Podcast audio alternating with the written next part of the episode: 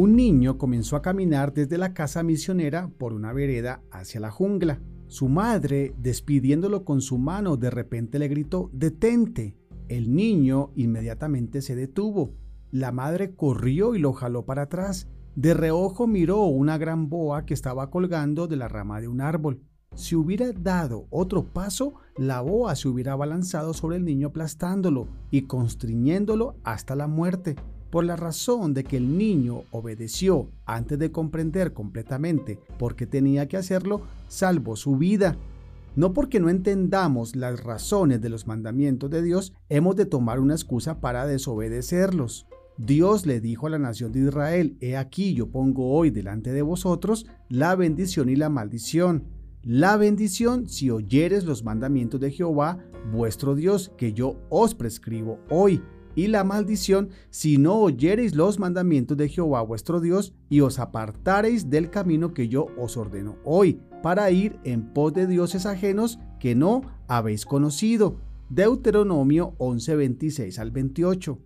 La luz recibida de Dios cuando se emplea produce más luz, pero la luz que se menosprecia o se rechaza produce tinieblas y confusión.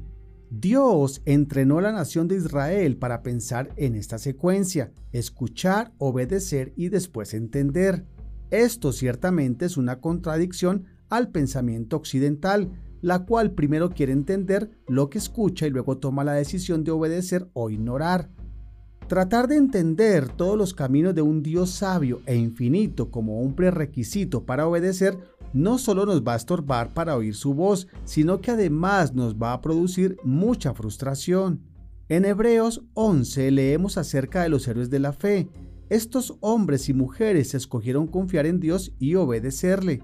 Aun cuando parecía que sus instrucciones no tenían sentido, a Noé se le dijo que construyera un arca en preparación al diluvio, cuando jamás había llovido sobre la tierra. Dios le pidió a Abraham que sacrificara a su hijo unigénito, junto después que le había prometido que su descendencia sería como la arena del mar en multitud.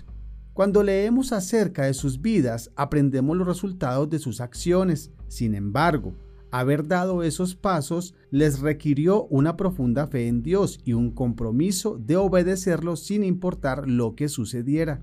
Se requiere completa confianza y obediencia entre el que da el mandamiento y el que lo recibe. El Señor Jesús enfatizó esto cuando dijo, mis ovejas oyen mi voz y yo las conozco y me siguen. Juan 10:27.